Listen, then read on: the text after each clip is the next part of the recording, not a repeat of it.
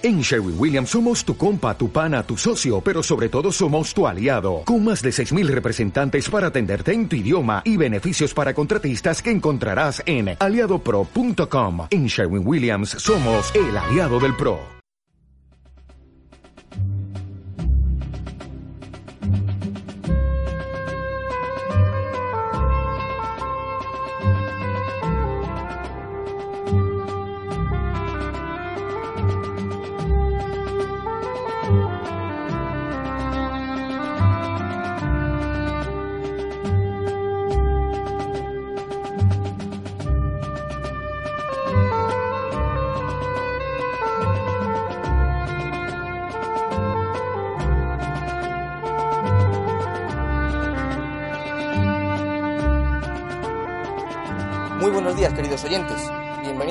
De Radio Libertad Constituyente.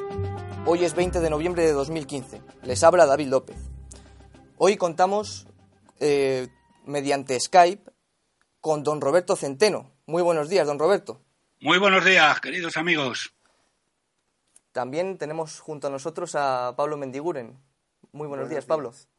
Y por supuesto, don Antonio García Trevijano. Muy buenos días, don Antonio. Buenos días, especialmente, como no lo tenemos delante, pero sí muy cercano a Roberto. Buenos días, Roberto.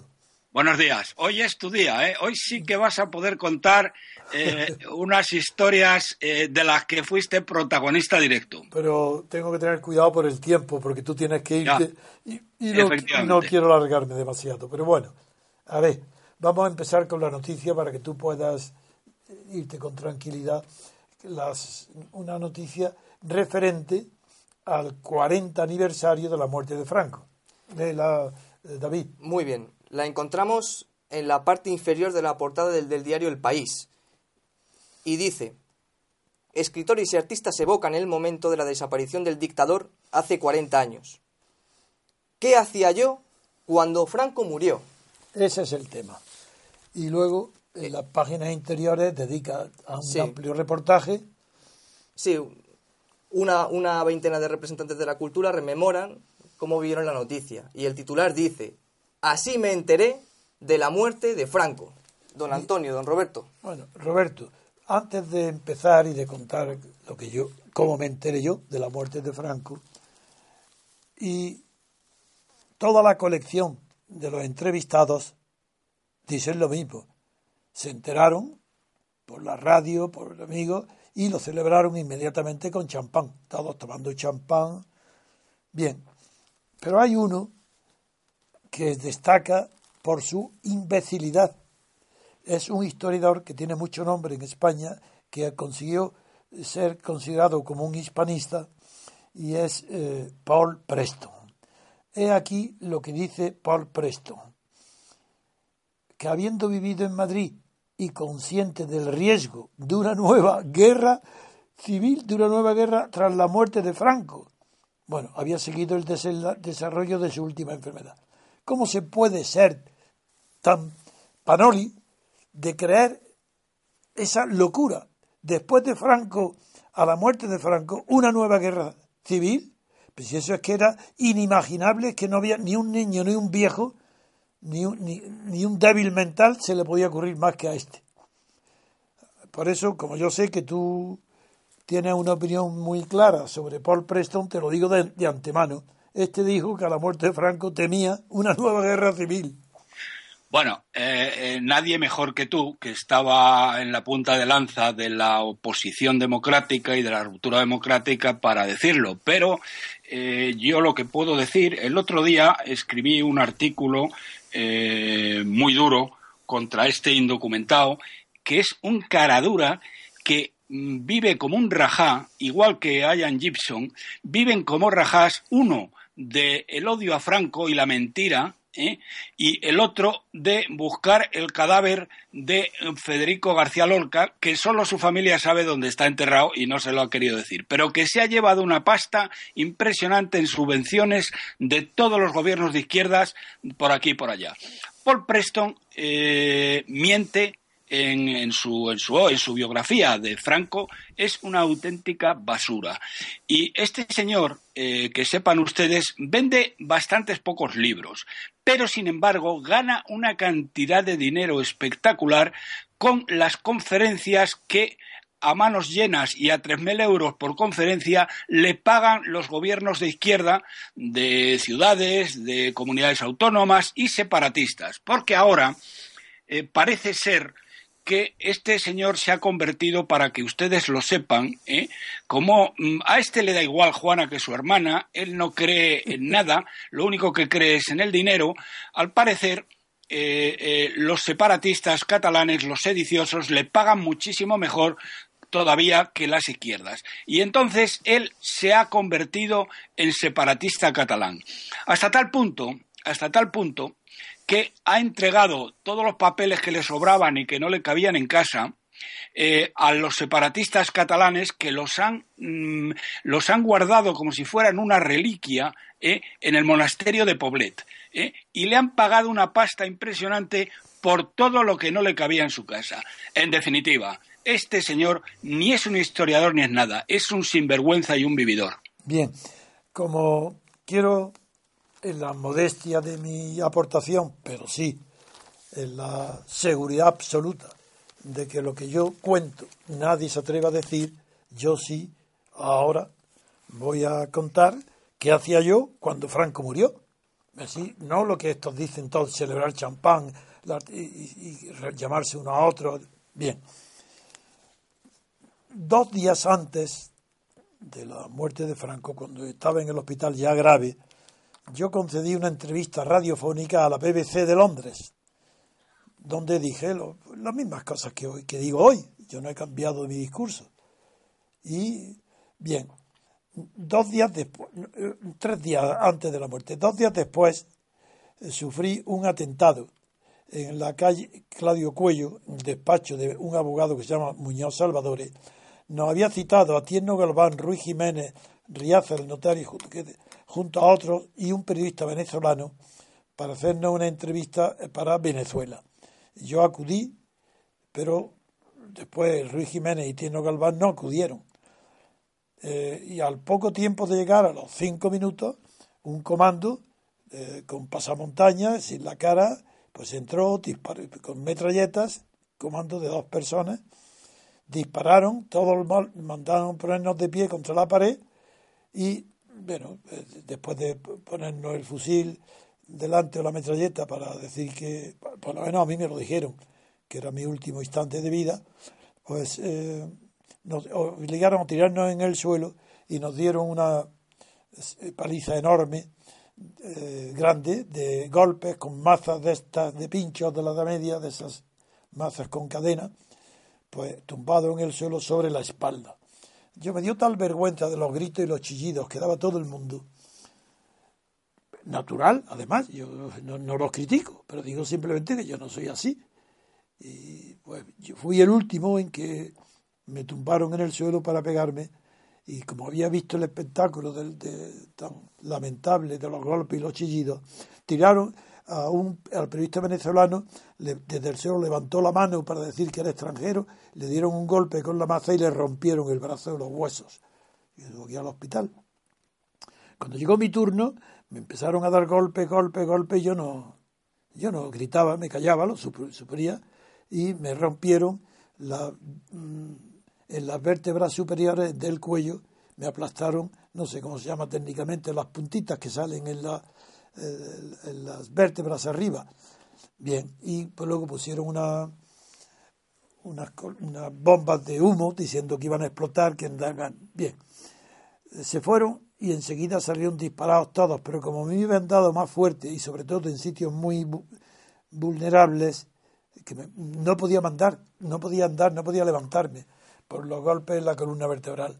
Arrastrándome llegué al, a la ventana, a la que era una puerta, pude abrirla, la, ventana, y asomarme un poco, porque era un balcón, no era ventana, era puerta de cristales, y en la calle Claudio Cuello abajo ya estaba eh, los dos coches de policía tocando la sirena, es decir, que no había pasado ni dos minutos, ya estaba allí la policía.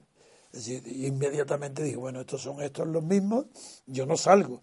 Y me quedé más tiempo, pero como el humo me impedía eh, respirar, pues me quedé respirando al lado de la rendija de la puerta hasta que oí las, que se fueron los coches. Entonces salí a la calle, porque tenía la suerte de que estaba el ascensor, estaba allí arriba, lo entré bien como pude, salí arrastrándome en la calle, me puse de pie y tambaleándome, eh, paré un, al salir a la calle paré el primer coche que pasó, era un Mercedes, y paró enseguida, se bajó, ¿qué le pasa a usted? Pues nada, pase, pase, y le dije que me llevaran al hospital que estaba en, en General Mola, que era Cobesa, donde había unos médicos que yo conocía y fui, estaba al lado, muy cerca. Bien, primera reacción, era un Mercedes, y el señor tan atento me dijo, nada, y por Dios, le llevo ahora mismo, no se preocupe. Y le dice, ¿qué le ha pasado? Y dije, un atentado. ¿Pero cómo un atentado? ¿Quién? Digo, la policía. Salga usted ahora mismo de aquí. Me abrió la puerta, fuera. Esa era la burguesía con Mercedes que yendo yo, que no podía ni andar, me echa de su coche porque dije que el atentado lo había cometido la policía. Eh, luego me enteré bien que no había sido la policía, que había sido un comando de la Guardia Civil de Majadahonda, el mismo que antes había intentado matarme con un avión, con, con dos autobuses, uno de ellos que me tiraría a la carretera y el otro me ametrallaría. Pero en fin, ese, voy al el día de la muerte de Franco. Me voy a casa, después de ver los médicos, me dicen que no es grave, pero que es doloroso y que tendré que guardar cama, que no podré andar durante 10 días. Pero yo llego a casa y me encuentro lleno de pazquines amenazándome que van a matar y ya eso, eso yo ya estaba un poco habituado a recibir amenazas de muerte. Pero aquel día, unido al atentado, que aquel mismo día ya lo estuviera, vi que había una organización ya seria. Entonces digo, no, esta vez ya me voy. Llamé a Alejandro Rojas Marcos desde un teléfono que no era el de mi casa para que me buscara un refugio en, en la Costa del Sol y me buscó en la urbanización del puerto de Banús, de Golf, en una urbanización de Golf, como era en noviembre, no había nadie, había poca gente, me y llamé a mi hermano, que era marino de guerra, era capitán de navío, y le pedí una pistola, y me fui con la pistola de mi hermano, y, y me fui con, en coche, dando varias vueltas para despistar que no me siguieran, hasta llegar a Marbella. Allí me, me encerré en un, pedí un, un chalet que no tuviera doble entrada para que yo pudiera defenderme y bueno, allí Y allí, estando allí, por la radio, que yo no podía apenas andar, pero había una escalera de caracol donde me costaba trabajo, pero podía subir, con una ventana que desde la que se veía toda persona que se aproximara. Y yo había dejado mi pistola cargada y sin seguro todo puesto en el alféizar de la ventana para que si alguien se acercaba allí yo disparaba, desde luego.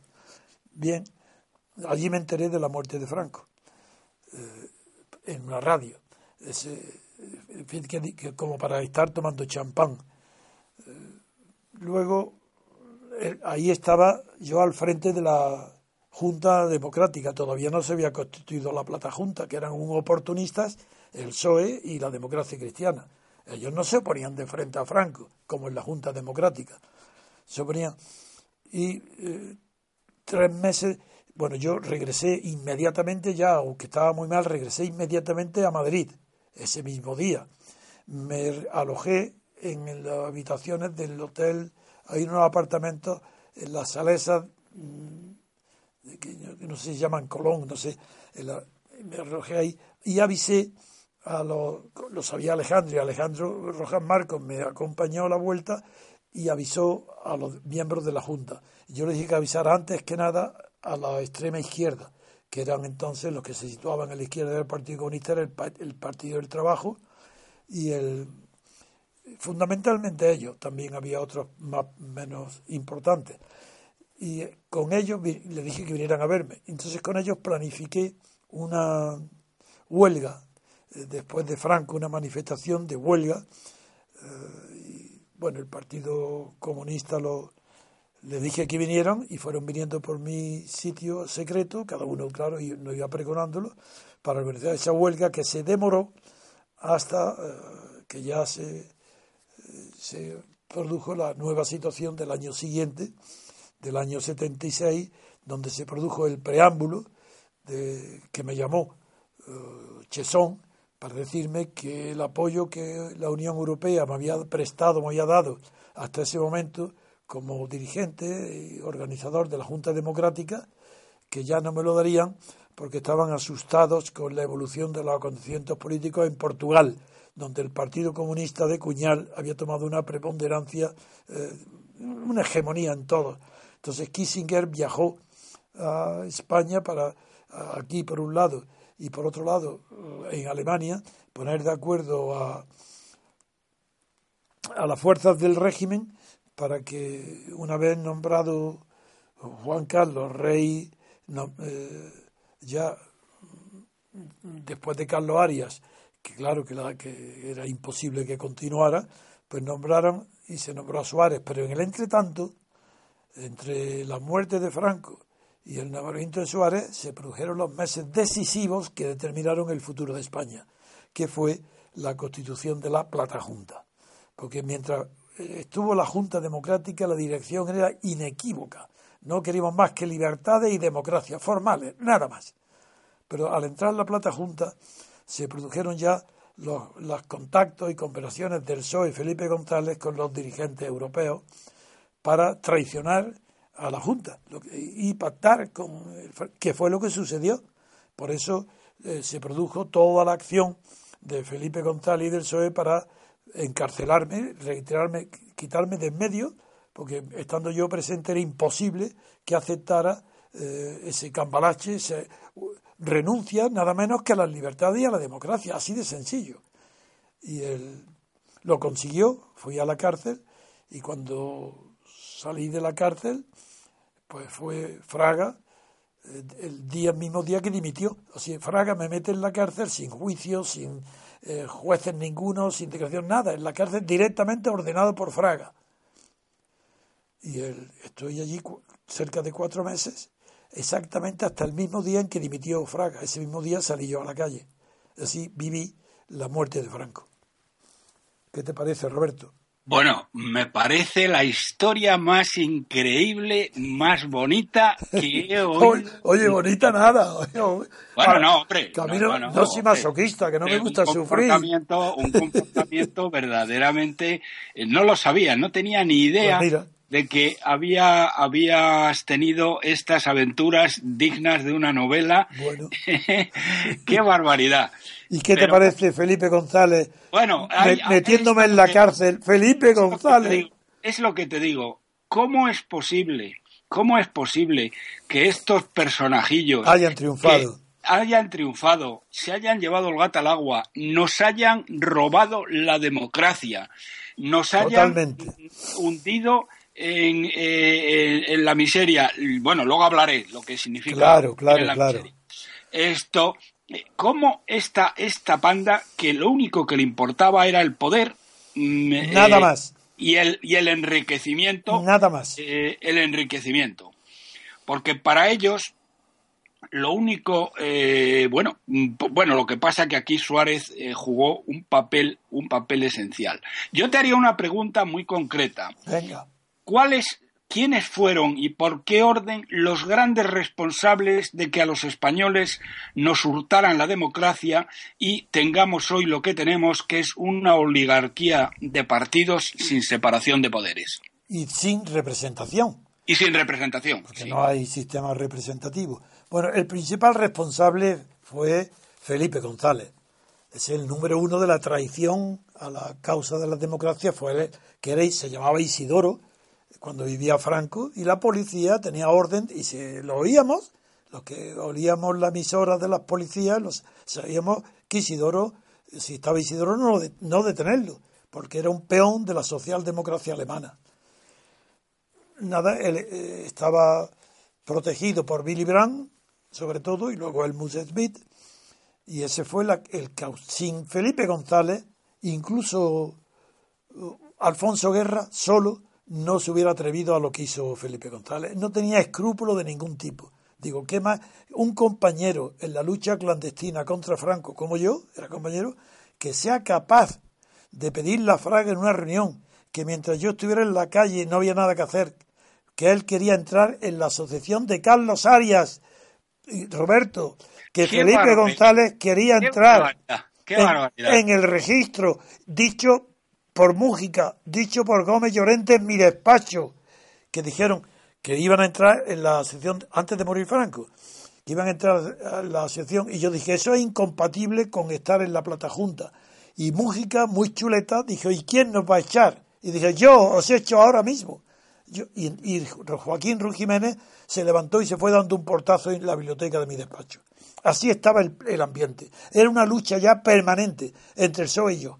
Y por eso el PSOE, cuando fracasó en todo, cuando no podía conmigo y lo derrotaba una y otra vez, y salí de la cárcel, nadie quería moverse, y yo el mismo día que salí de la cárcel convoco una, una huelga. El mismo día 13 de junio, el 14, reúno todo a mi despacho, le echo una bronca, diciendo, ¿cómo es posible? que los tres meses y pico y casi cuatro que he estado en la cárcel no se ha, no se ha hecho nada, como si no hubiera oposición.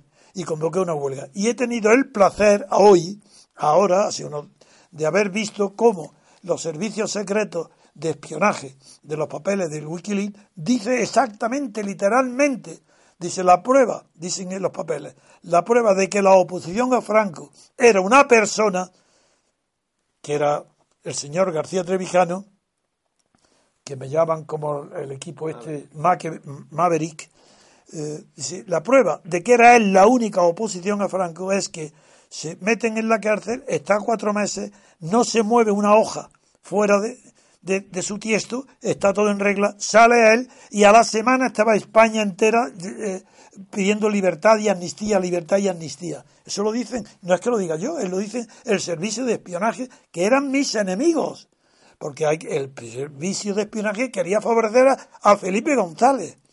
Y mis enemigos eran Felipe González y Estados Unidos. Bueno, pues eso es lo que dicen, que la oposición era yo. Eh, con eso ya...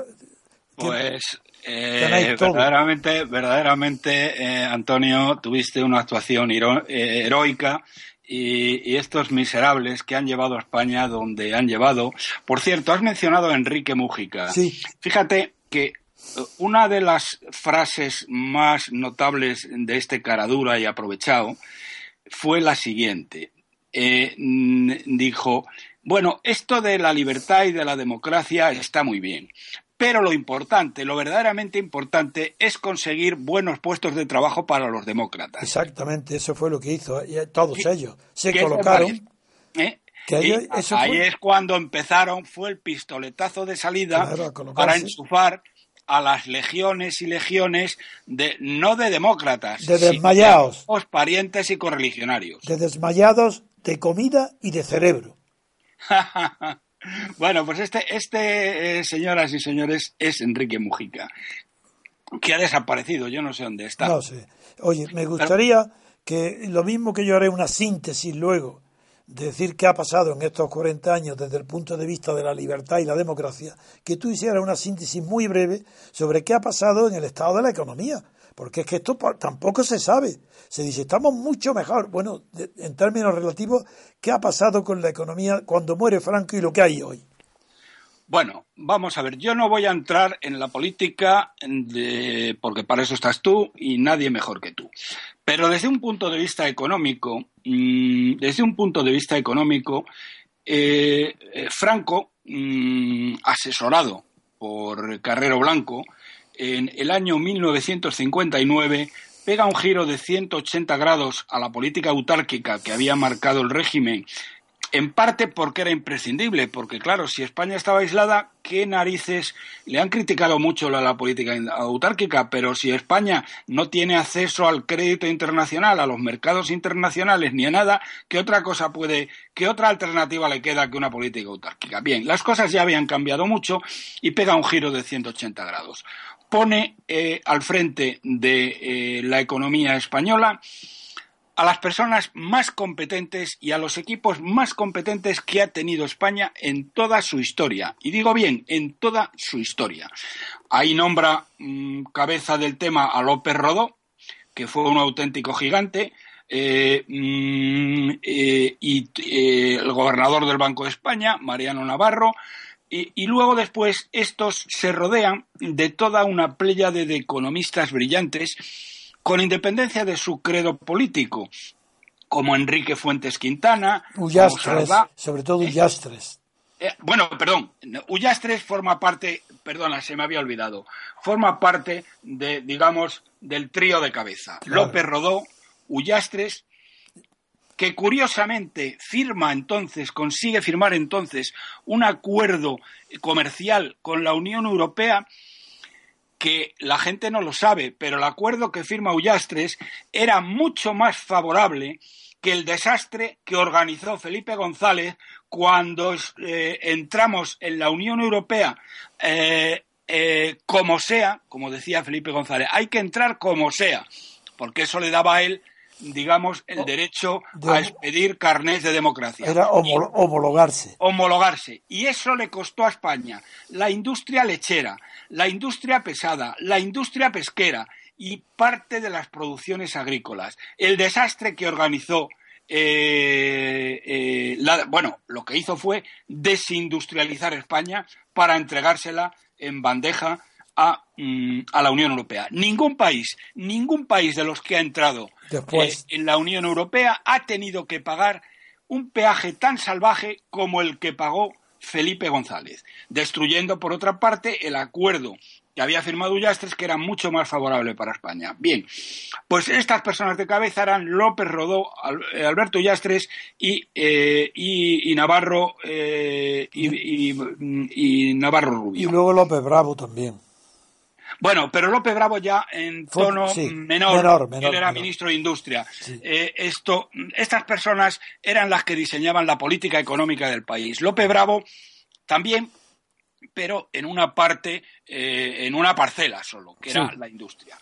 Bien, estos eh, cogieron a los mejores economistas que había en el país, Enrique Fuentes Quistana, Sardá y muchos otros, y estos fueron los encargados de hacer el plan de estabilización. Concretamente, el plan de estabilización del año, mm, del año 59 lo hacen Enrique Fuentes Cristana y Sardá.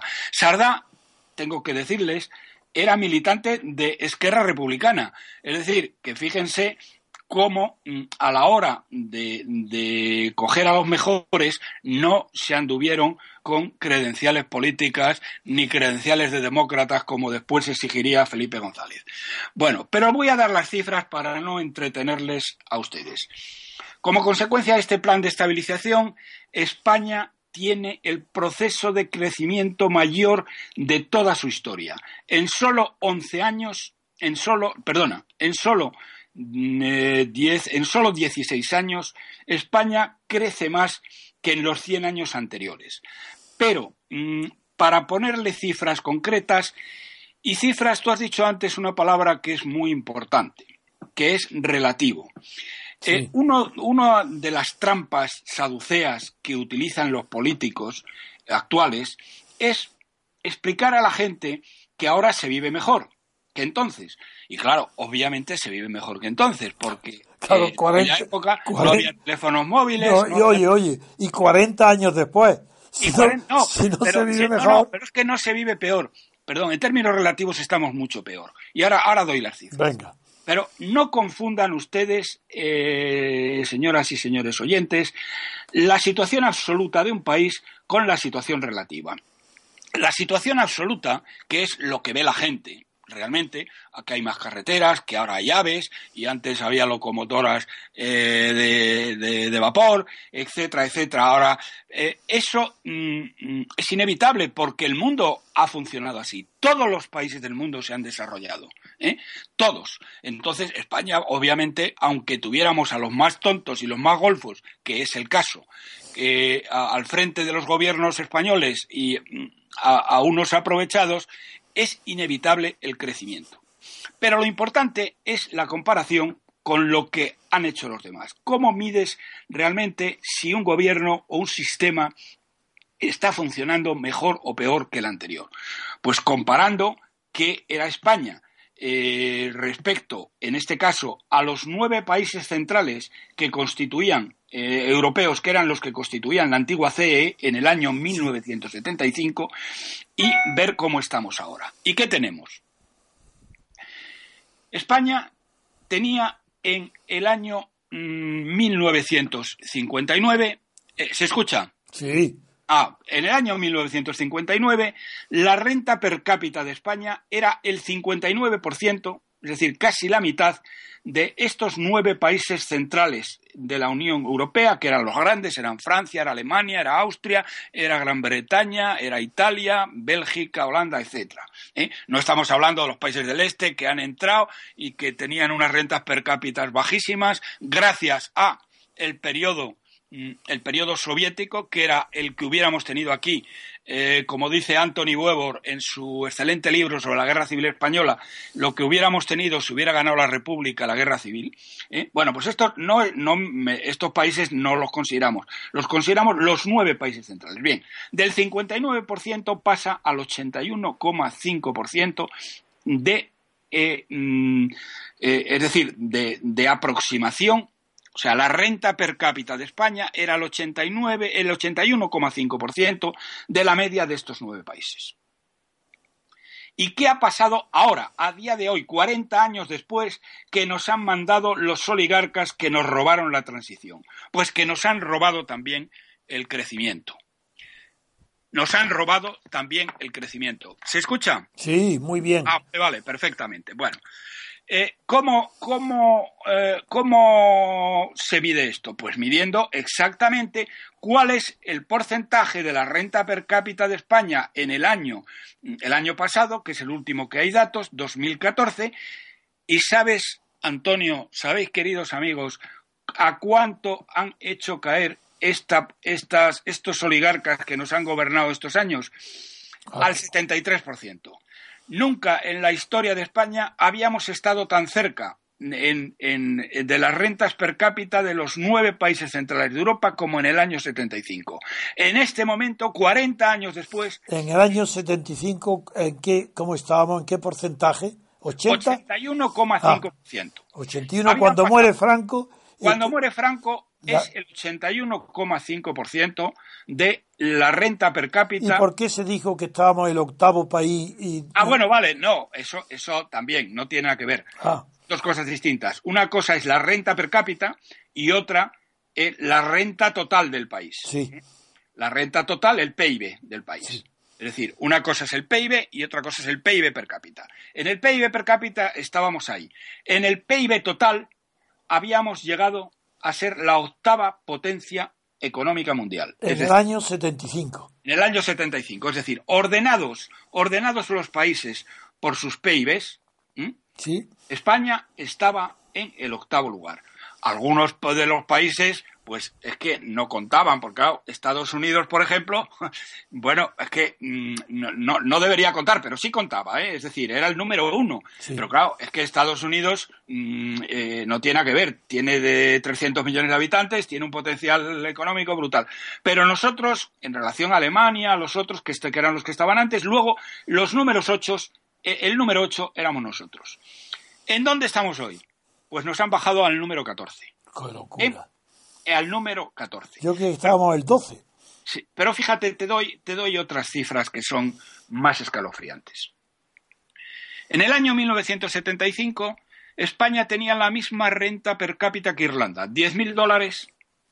10.000 dólares era la renta per cápita de Irlanda y la renta per cápita de España. ¿Y hoy? Y hoy la renta per cápita de España está aproximadamente en 24.000 dólares que no son exactamente los mismos dólares de entonces, pero bueno, vamos a, de momento, eh, y entonces, claro, la gente puede decir, bueno, es que estamos el doble mejor. No, mire usted, el problema es que Irlanda, que tenía 10.000, ahora tiene 38.000. Y nosotros, eh, solo 24.000. Esa es la comparación que hay que hacer. Claro. Y te hago otra, y con esto, mm, y te hago otra, eh, que me parece muy significativa.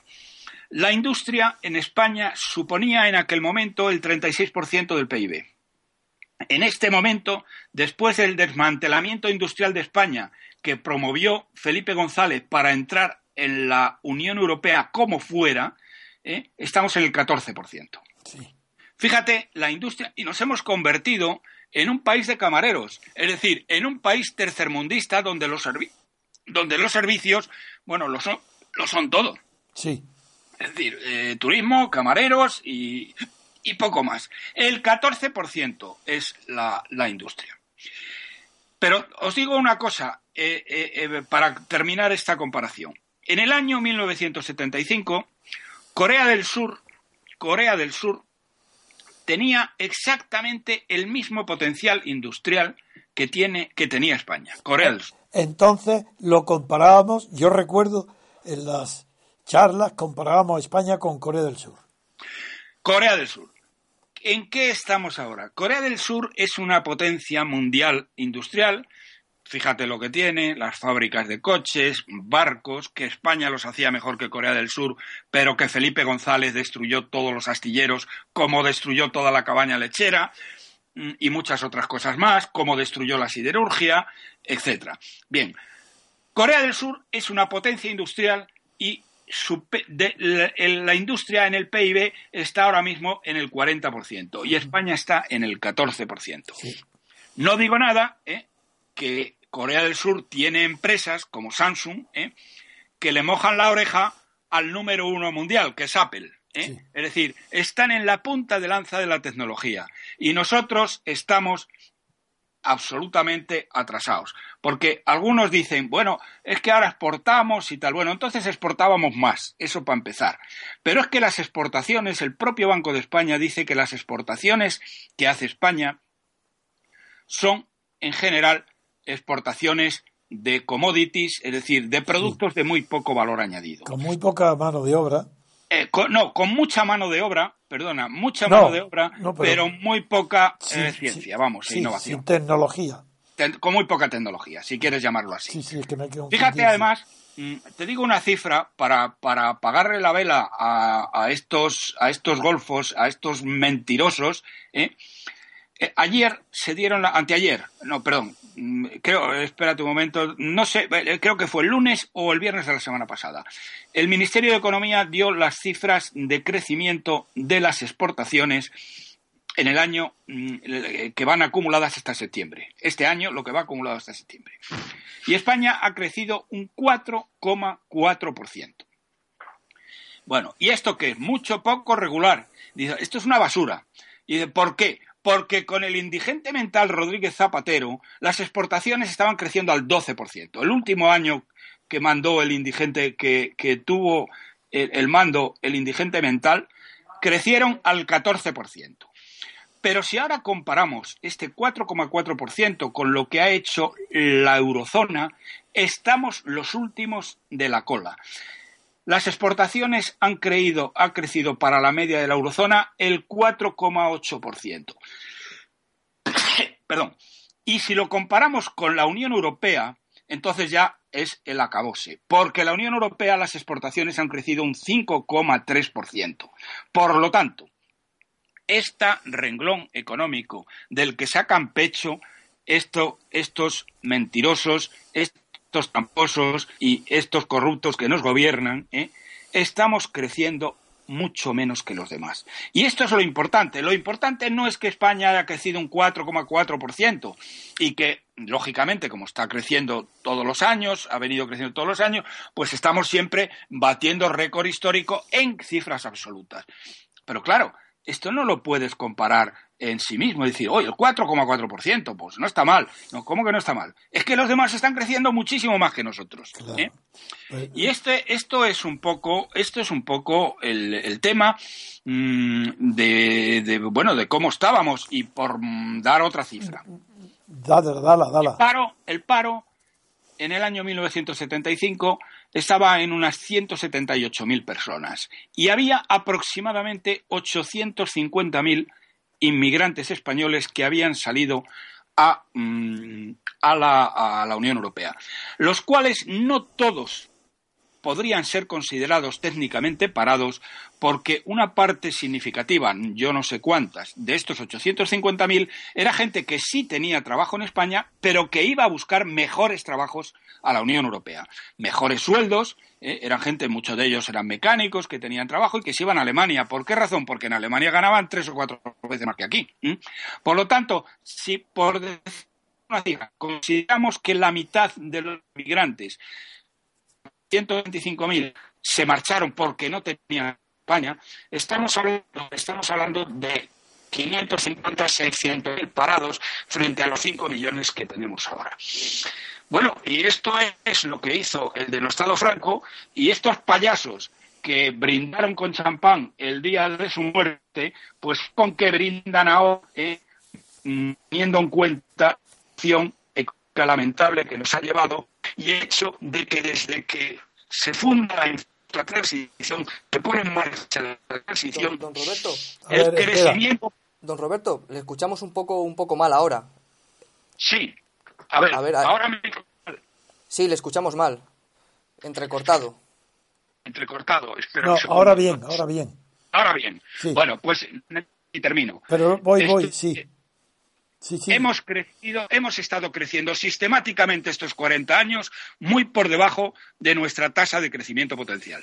¿Debido a qué? Debido a la política disparatada de esta banda de oligarcas que han gobernado también para la oligarquía empresarial y no a favor de los españoles. Pues para que tú puedas calcular lo que hubiera sido España si triunfa mi tesis de la ruptura democrática, si no se interviene la traición del PSOE, y de Felipe González, eh, no hay más que saber qué es lo que yo dije en, delante del Parlamento de Estrasburgo cuando antes de la Plata Junta presenté a la Junta Democrática en Estrasburgo. Y dije literalmente allí en la sede del Parlamento, en la presidencia, acompañado de Chesón, que me replicó, pues allí dije que nosotros, los españoles, estábamos conquistando la libertad política en España que no pedíamos ayuda para esa conquista, puesto que estábamos seguros de lograrlo.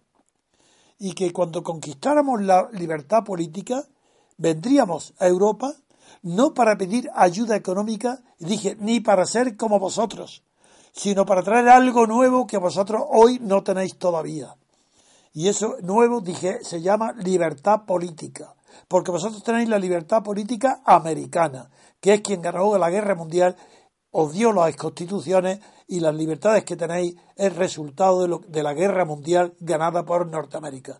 Y nosotros era la primera vez que en el continente europeo el pueblo por sí solo logra la libertad política. Y, si, la traemos a Europa a cambio de, que, de nada, nada más que queremos aportar. Figúrate, homologar, homologarme, homologar nosotros a España era una vergüenza. ¿Homologarnos con quién? Con las oligarquías que habían instalado Estados Unidos que vencieron en la guerra y sacaron a los viejos que perdieron la batalla contra Hitler y contra Mussolini, como Adenauer y De Gasperi, incluso Robert Schuman. Eso yo no, eso lo odiaba, no quería seguir ese camino, lo conocía muy bien. Yo sabía todo, todo lo que había pasado en Europa, había leído las memorias de Spack, sabía todo. Y, ese camino, por eso yo, mi, mi concentración total era conquistar la libertad política porque era la mayor conquista económica que podríamos lograr nunca, entrar en Europa por la puerta grande, sin homologarnos. Esa es la tristeza tan grande que tengo y la pena que me ha acompañado toda mi vida desde que triunfaron, pues eso, la mentira, la deslealtad y la vergüenza de conquistar unos puestos de trabajo personales sacrificando España, su bienestar y sobre todo la libertad política colectiva. Esa es la verdad, Roberto. Exactamente, verdaderamente ha sido, ha sido un tema, un tema eh, terrible, un tema fallido que no sé si podrá tener solución o no podrá tener solución, pero estos, eh, estos eh, señores que se hicieron con el poder dividieron España en trozos mm, totalmente contrarios todos ellos a la realidad histórica del país ¿eh? y lo hicieron para buscar legiones y legiones, en total dos millones para que es una cifra, en total han colocado dos millones de enchufados. De los tres millones eh, o casos empleados públicos, solamente, y esta es una cifra que dio Montoro, solamente 900.000 han obtenido el puesto de trabajo con unas oposiciones limpias y transparentes. Los otros dos millones, dos millones cien mil han obtenido el puesto a dedo con oposiciones a medidas. Muy bien. Es esta, es esta este, este, lastre horrible, terrible que tenemos, lo que está produciendo, lo que está produciendo, aparte de que todos los gobiernos, tanto el Partido Socialista como el Partido Popular, han gobernado para las oligarquías, para entendernos, para, para los oligarcas del IBES. Sí, señor. Bien, yo creo que podemos dar por terminado aquí este tema, porque tú también tenías algunas obligaciones. y pues, una pausa y pasamos ahora al segundo tema, que va a ser Cataluña, la situación de la CUP, que por fin cumple lo que yo dije aquí, que al final apoyaría a Arturo Más. Ese va a ser el segundo tema. Enseguida volvemos, queridos oyentes. All the Mississippi, that's the old man that I'd like to be. What does he care if the world's got troubles? What does he care if the land ain't free? Old Man River, that old man River, he must know something, but don't say. Continuamos, queridos oyentes. En esta segunda parte vamos a hablar sobre la situación en Cataluña. Leo lo siguiente en la portada del diario El Mundo la dirección de la CUP reitera el veto a, Artur Mas y lo someterá a sus militantes. Reitera, no, retira. Retira, perdón. cualquier cosa. Perdón, sí, completamente distinto. En la página 14 leo lo siguiente. La CUP ya se abre a investir a Artur Mas. El partido admite someter a votación de sus bases la reelección del presidente, aunque exige a Junts pel Sí que Junts pel Sí, perdón, le haga una nueva oferta. Y también voy a leer las siguientes declaraciones de Mas Colel, el consejero de Economía en funciones, que dice lo siguiente. De la CUP podemos aceptar dos votos para la investidura de Artur Mas como presidente, pero no sus condiciones. Esto en cuanto al diario El Mundo. En cuanto al diario El País, leo las siguientes eh, declaraciones entre, entre, comillado de Fernández Teixidó, exdirigente de Convergencia, en portada. Deberíamos asumir que el plebiscito se perdió. Y en páginas interiores del país, concretamente en la página 17, leo lo siguiente. La CUP cambia de posición y se abre a investir a Artur Mas, la CUP aceptó la posibilidad de votar la investidura de Artur Mas. Dependerá, de lo que digan las bases, argumentaron los diez diputados de la formación anticapitalista que comparecieron en una rueda de prensa en la que denunciaron lo que consideran chantajes y presiones de Junts pel Sí para llegar a un acuerdo. Don Antonio. Bien. Prescindiendo de las circunstancias menores, de los detalles que acompañan siempre a las decisiones políticas. Recordaréis que hace no mucho tiempo aquí predije que el resultado de la CUP, las negociaciones de la CUP con más, estaban sometidas a un proceso pactado de negativas públicas, de votaciones donde la CUP se oponía, pero que todo era un teatro porque estaban ya de acuerdo en que al final la CUP cedería a la investidura de más después de haber votado pues la declaración de independencia. Ahora se cumple a rajatabla lo que había dicho y eh, él vuelve a situar el tema en el terreno donde no tenía que haber salido. Aceptamos que nos voten la investidura dos miembros de la CUP, pero no aceptamos sus condiciones. Eso ha sido tal vez una metedura de pata. Porque para mí es aburridísimo contar, narrar o escribir o hablar sobre las negociaciones políticas. porque siempre son las mismas, en Francia, en Alemania, en Rusia, con un régimen soviético, con un régimen franquista, con un régimen democrático, hasta en Estados Unidos. Cada vez que se reúnen grupos de poder para negociar, es lo mismo. Qué aburrimiento, qué monotonía. Todos exhibiendo una amenaza que todo el mundo sabe que son, dependen de qué. Pues la amenaza, en este caso, la que precipita ya y no se va a esperar más tiempo, es la que Arturo Más y Convergencia han sacado ya el arma definitiva. Y el arma definitiva es que si no hay acuerdo con la CUP, adelantarán las elecciones, se irán a otras elecciones. Y a eso ya no. En las elecciones hoy, hoy en Cataluña, saben todos los soberanistas, todos los que defienden la independencia, que tendrán un resultado sensiblemente peor que el que obtuvieron antes. Y ante eso se callan todos, incluida la CUP. Eso es lo que ha pasado, nada más. Y entonces ya las posiciones se acercan, ya ha terminado, y no tienen más que salvar el prestigio de lo que se dice salvar la cara. ¿Cómo salvar la cara? CUP dice lo que digan los militantes. ¿Qué dice eh, eh, Convergencia Unión? Sí, aceptamos los votos para la investidura, pero no sus condiciones. Es decir, esto es aburridísimo. Y está, claro, cuando yo vaya a Cataluña, vaya a Barcelona, para asistir a la concentración del día 20 de diciembre, ya este asunto estará despejado el día 19 de, 19 de diciembre, porque ese ya estará despejado, a no ser que, eh, no lo creo, la CUP se haya enrocado en que sus condiciones, algunas de ellas, tengan que aceptarlas, pero yo creo que estará resuelto antes, con lo cual podremos ver allí, antes de las elecciones, el programa catalán cuál es en relación con las fuerzas políticas eh, españolistas o españolas. Eh, por eso yo he creído que era oportuno haber convocado para esa fecha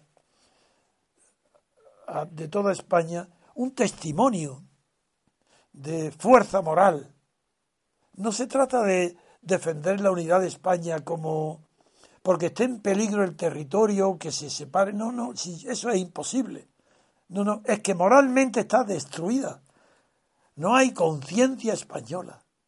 Y a eso es a lo que vamos. Para reunirnos con catalanes y juntos expresar la conciencia de la unidad de España. Lo que queremos restablecer es la conciencia política. Y con esa finalidad iremos.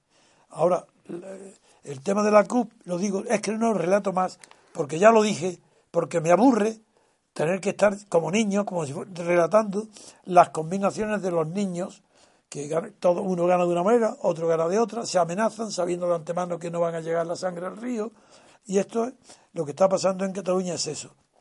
Y ahora, si es cierto que una vez celebradas las elecciones del 20 de diciembre, como ya la CUP no se presenta, ¿qué es lo que está pasando entonces por parte de Esquerra Republicana?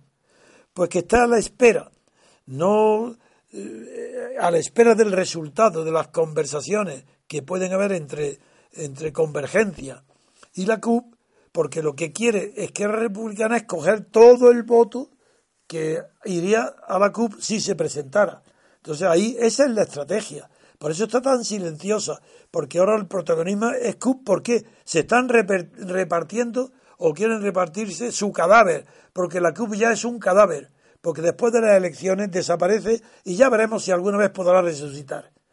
Esa es mi conclusión, que ahora la atención está entre la relación de Esquerra y la CUP, porque la Esquerra no quiere atacarla, porque quiere recoger sus votos. Muy bien, hacemos una pequeña pausa y enseguida volvemos, queridos oyentes.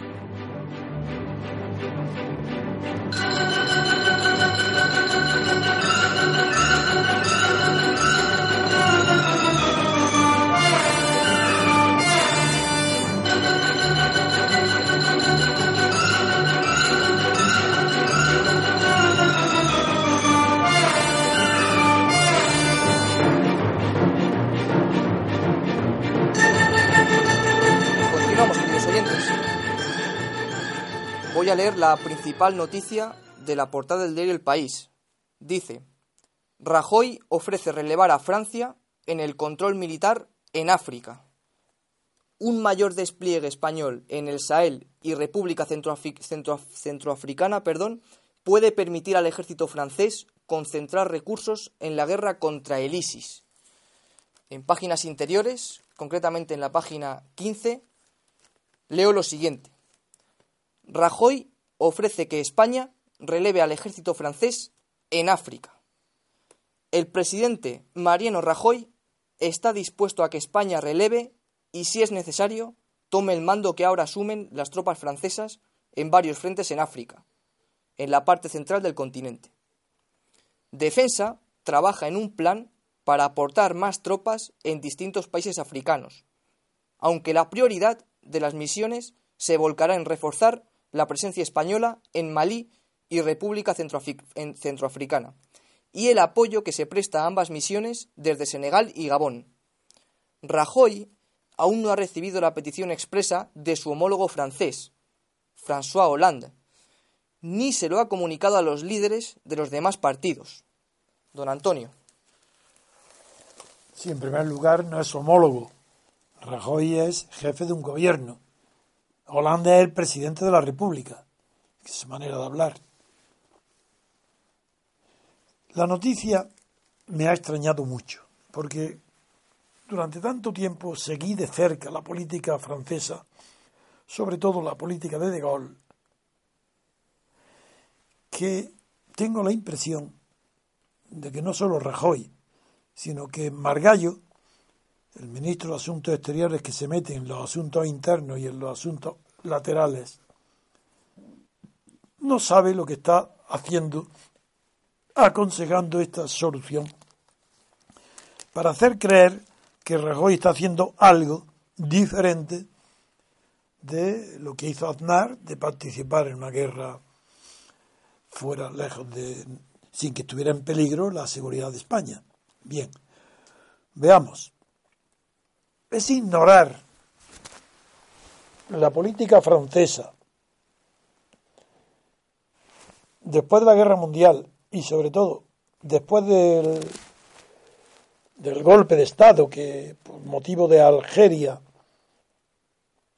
elevó a presidente de la República Francesa al general de Gaulle, toda la política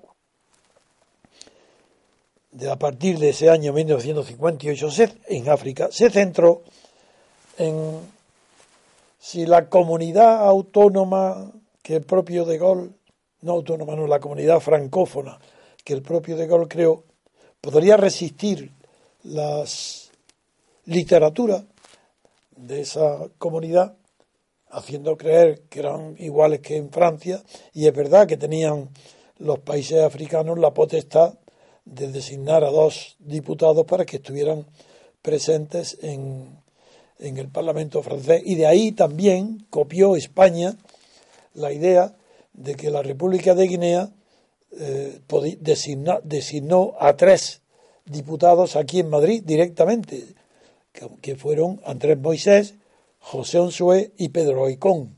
Esos fueron diputados de las Cortes Españolas y fue una imitación de lo que De Gaulle había creado para parecer que los países de la comunidad francófona no querían la independencia.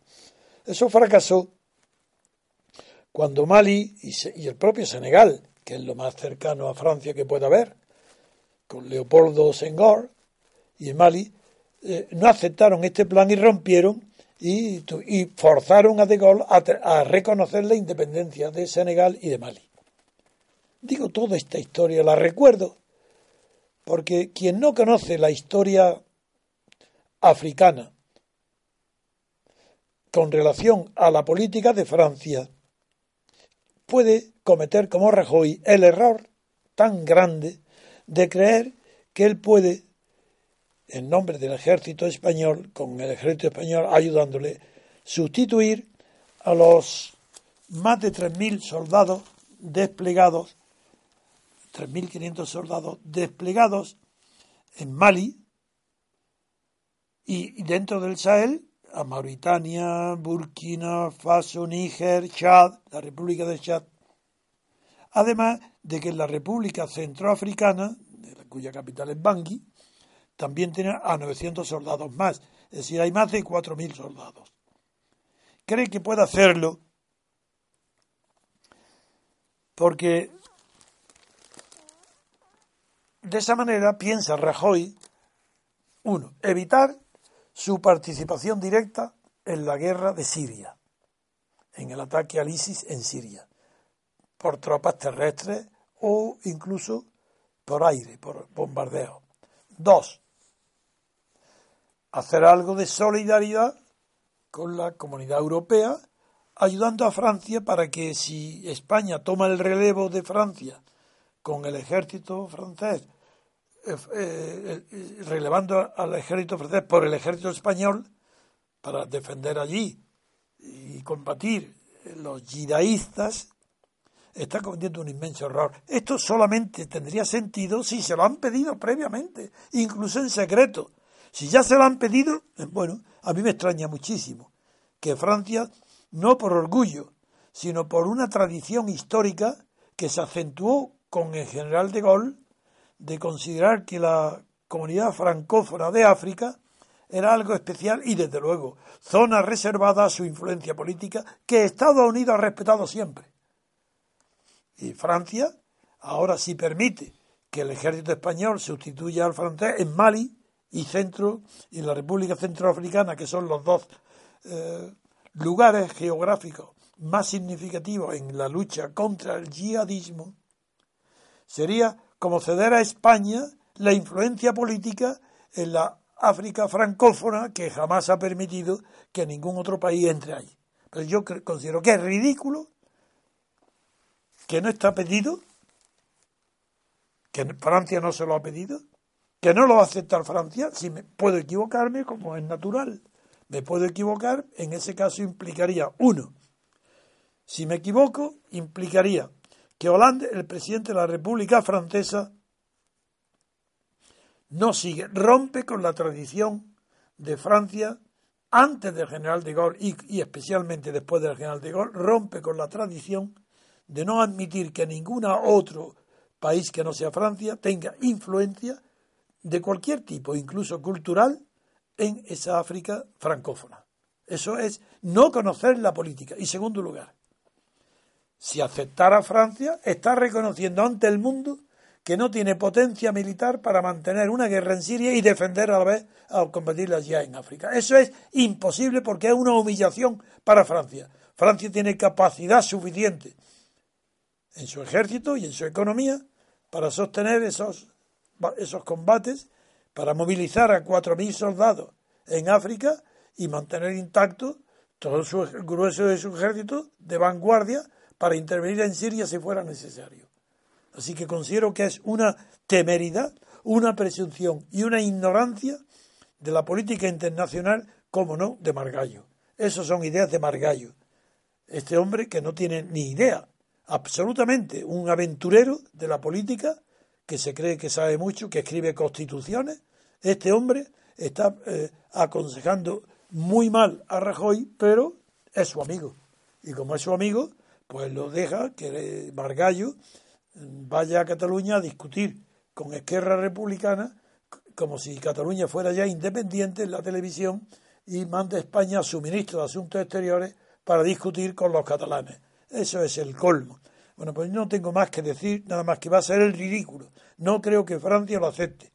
A no ser que se lo haya pedido, y me cuesta muchísimo trabajo pensar que el orgullo francés se haya rebajado a pedirle ayuda a España para que se ocupe de su patio trasero, que es el de África el francófona, el patio trasero de Francia. Y segundo, que es una humillación para Francia que tengan que librarle, que sea indispensable o que le compense que, que 4.000 soldados que tienen desplegados en África pueda desplegarlos ¿dónde? En Siria, por tierra. Pero si eso todavía está por ver. Muy bien, queridos oyentes pues finalizamos el programa de hoy. Muchas gracias a don Roberto por su participación. Ya, ya se tuvo que marchar. Gracias, Pablo. Y por supuesto, muchísimas gracias, don Antonio. les emplazamos al programa, al programa de mañana, no sin antes le- les vuelvo a pedir que se, inscriban en, en la página www.cataluñaesespaña.com y que lo difundan entre, entre sus familiares, sus amigos, por todos los medios que tengan a su alcance para poder realizar una concentración multitudinaria y dar una lección a- al gobierno, a la oposición y a, apoyar a todas las familias catalanas que se encuentran oprimidas. No, no, sí, eh, discriminadas. Discriminadas. La palabra oprimida quizás sea muy fuerte, discriminadas y desde luego eh, tratadas peor que a los independentistas, eso, eso es evidente. Muy bien, pues les deseamos que pasen un buen día, queridos oyentes.